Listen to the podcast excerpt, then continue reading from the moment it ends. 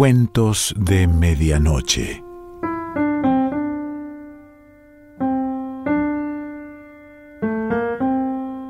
El cuento de hoy se titula Un beso y pertenece a Vicente Blasco Ibáñez.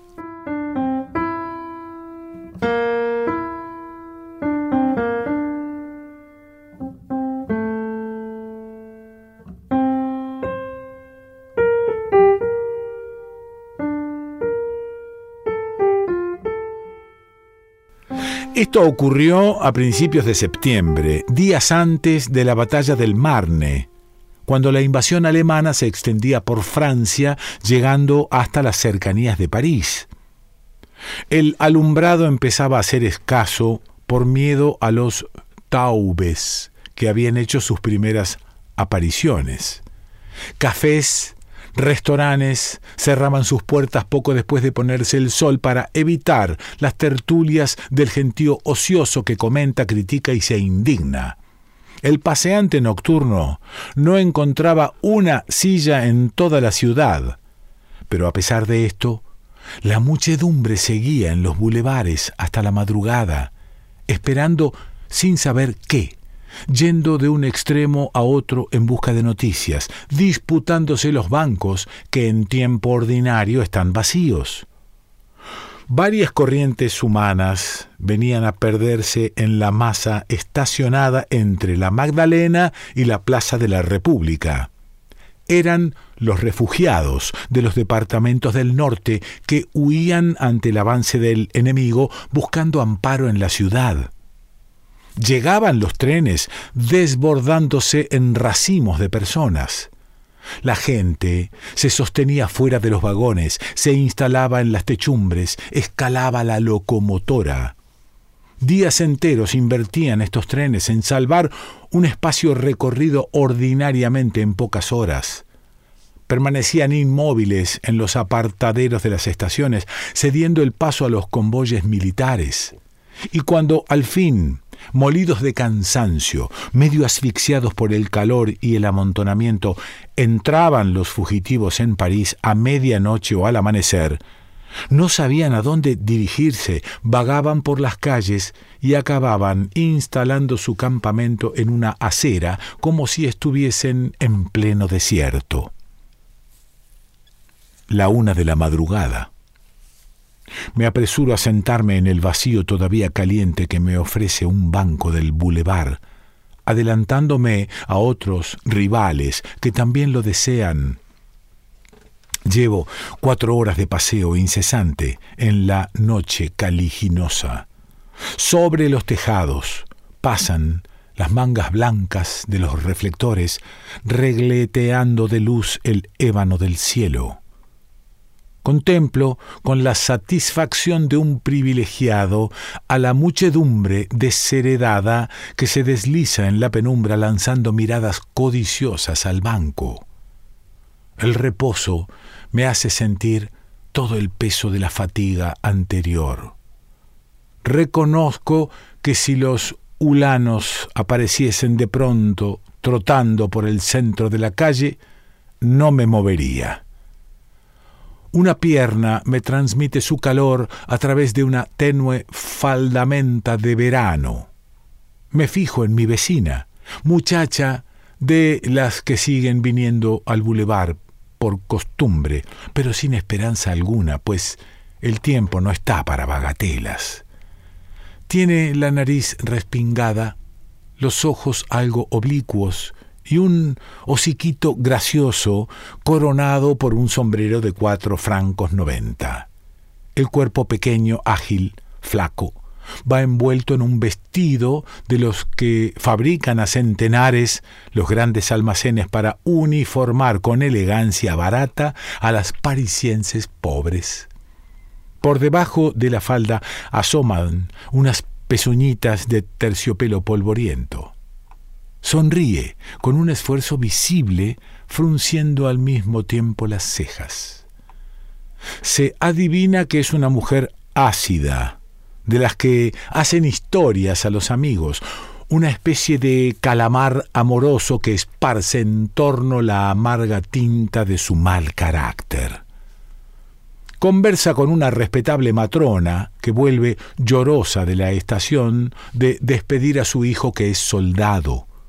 Junto a ella está una hija de 14 años mirando a la vecina con ojos curiosos y admirativos. Los que ocupan el resto del banco dormitan con la cabeza baja o sueñan despiertos contemplando el cielo. La burguesa, al hablar, gratifica a la muchacha ácida con un solemne Madame. Hace un mes habría abandonado el asiento a pesar de su cansancio para evitarse tal vecindad, pero ahora la inquietud nos ha hecho a todos bien educados y tolerantes. París es un buque en peligro y sus pasajeros olvidan las preocupaciones y rencillas de los días de calma para buscarse fraternalmente. Sigo su conversación fingiéndome distraído. La madre es pesimista, maldita guerra. Parece que las cosas marchan mal.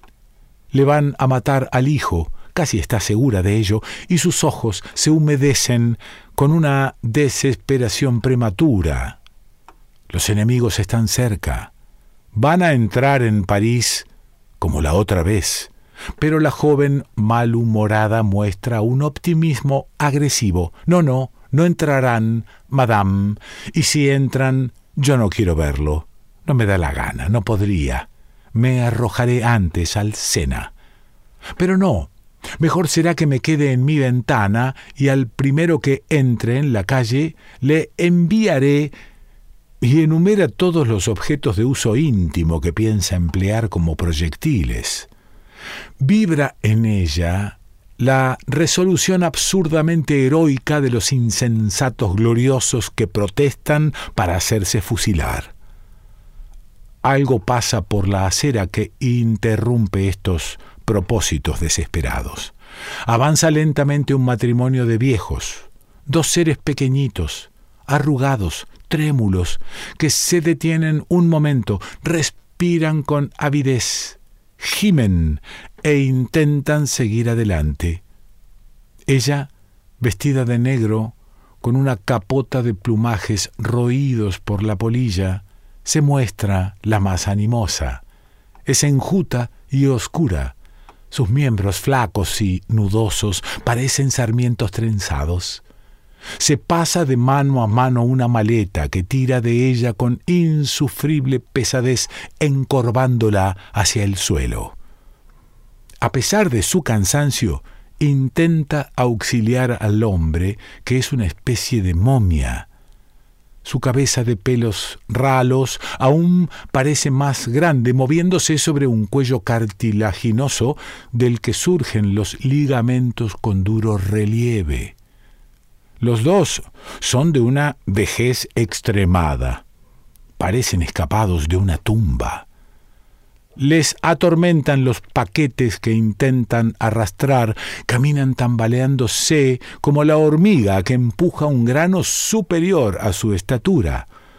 En este cansancio aplastante se adivina un nuevo suplicio, el de ir vestidos con las ropas guardadas durante muchos años para las grandes ceremonias de la vida.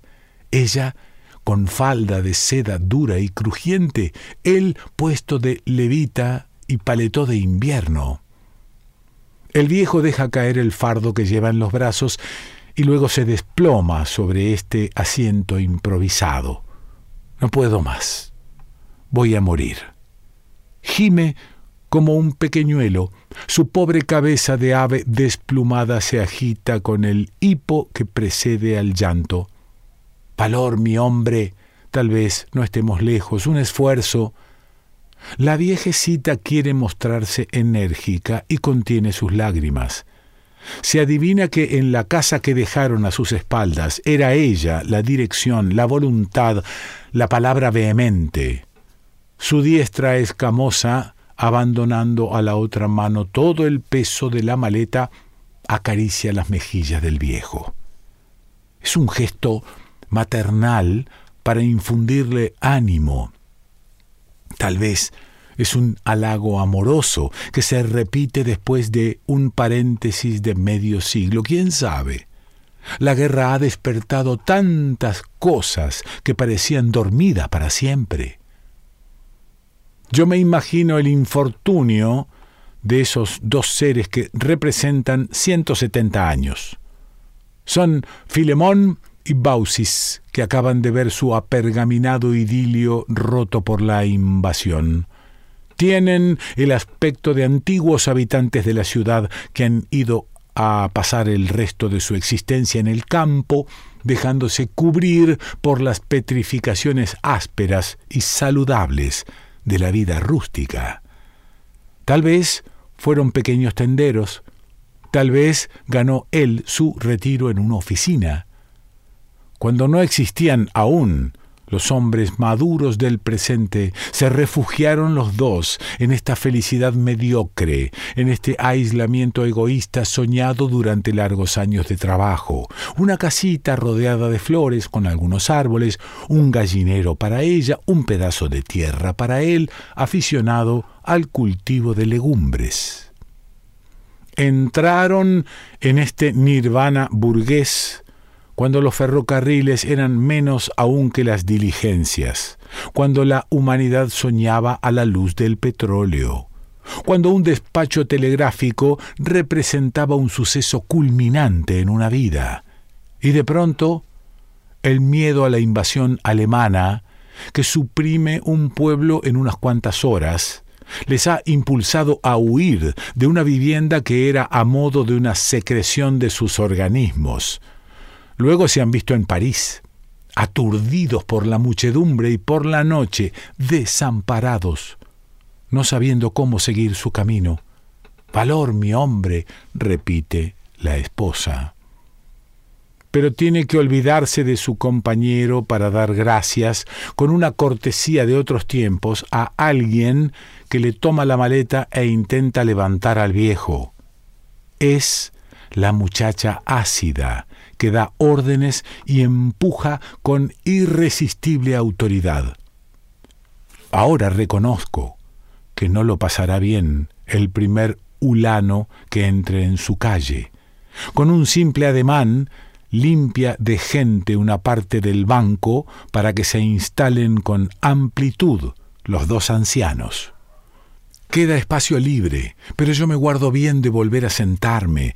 No quiero recibir un bufido con acompañamiento de varios nombres de pescados deshonrosos. Sin duda la presencia de estos viejos ha resucitado en la memoria de la muchacha la imagen de otros viejos largamente olvidados. La trémula Bausis da explicaciones. Dos días en ferrocarril, han huido con todo lo que pudieron llevarse.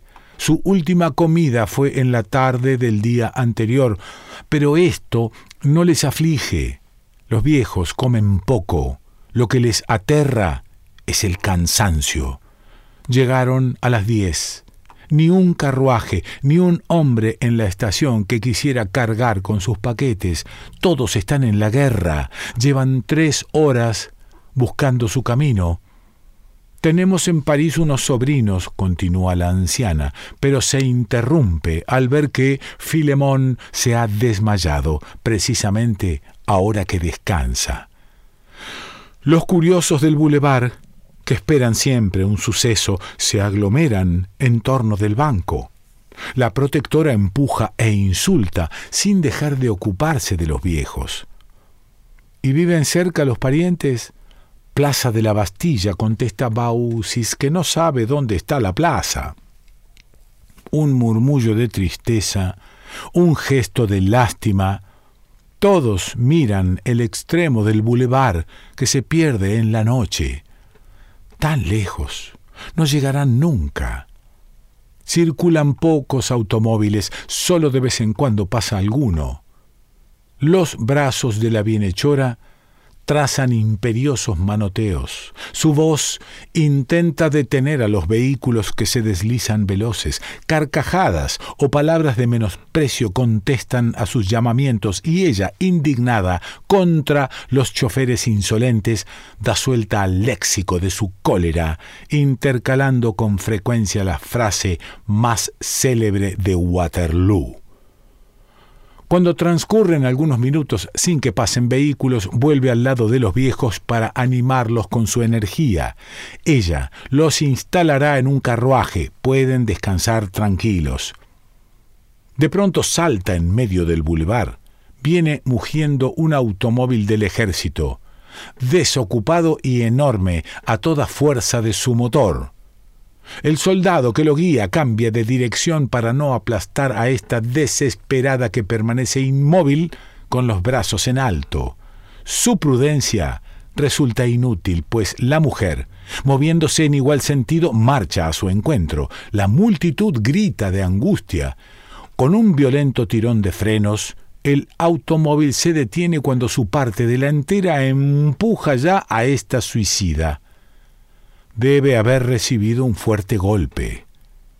El chofer, un artillero de pelo rojo y aspecto campesino, que lleva sobre el uniforme un chaquetón de caucho, increpa a la muchacha, la insulta por el sobresalto que le ha hecho sufrir.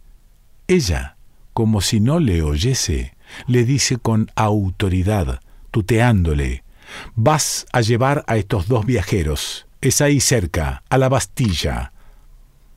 La sorpresa deja estupefacto al soldado. Luego ríe ante lo absurdo de la proposición. Va deprisa. Tiene que entrar en el cuartel cuanto antes. Le grita que se aleje, que salga de entre las ruedas. Ella afirma que no se moverá e intenta tenderse en el suelo para que el vehículo la aplaste al ponerse en marcha. El artillero jura, indignado, tomando por testigos a los curiosos. Esto no es serio. Le van a castigar el cuartel, los oficiales, pero ella está ya en el pescante, inclinando hacia el conductor su rostro ceñudo, esforzándose por encontrar un gesto de graciosa seducción. Yo te recompensaré. Llévalos y te daré un beso. Sonríe el soldado débilmente, mirándola a la cara, para apreciar el valor del ofrecimiento. No es gran cosa, pero ¿qué diablo? Un beso siempre resulta agradable.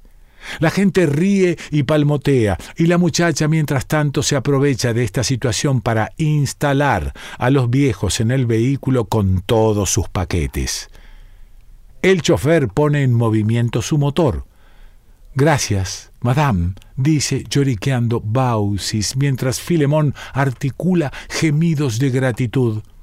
Pero madame no les oye, ocupada en depositar dos besos sonoros en las mejillas del artillero, brillantes y ennegrecidas por la grasa de los engranajes.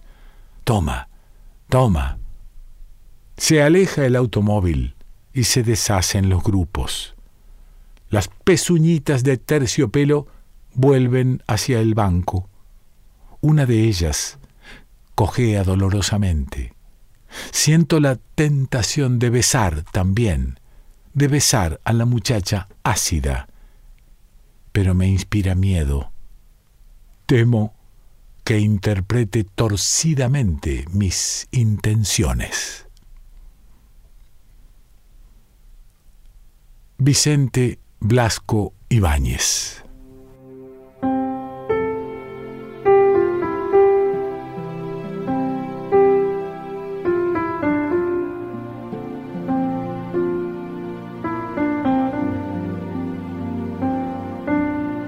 Cuentos de Medianoche.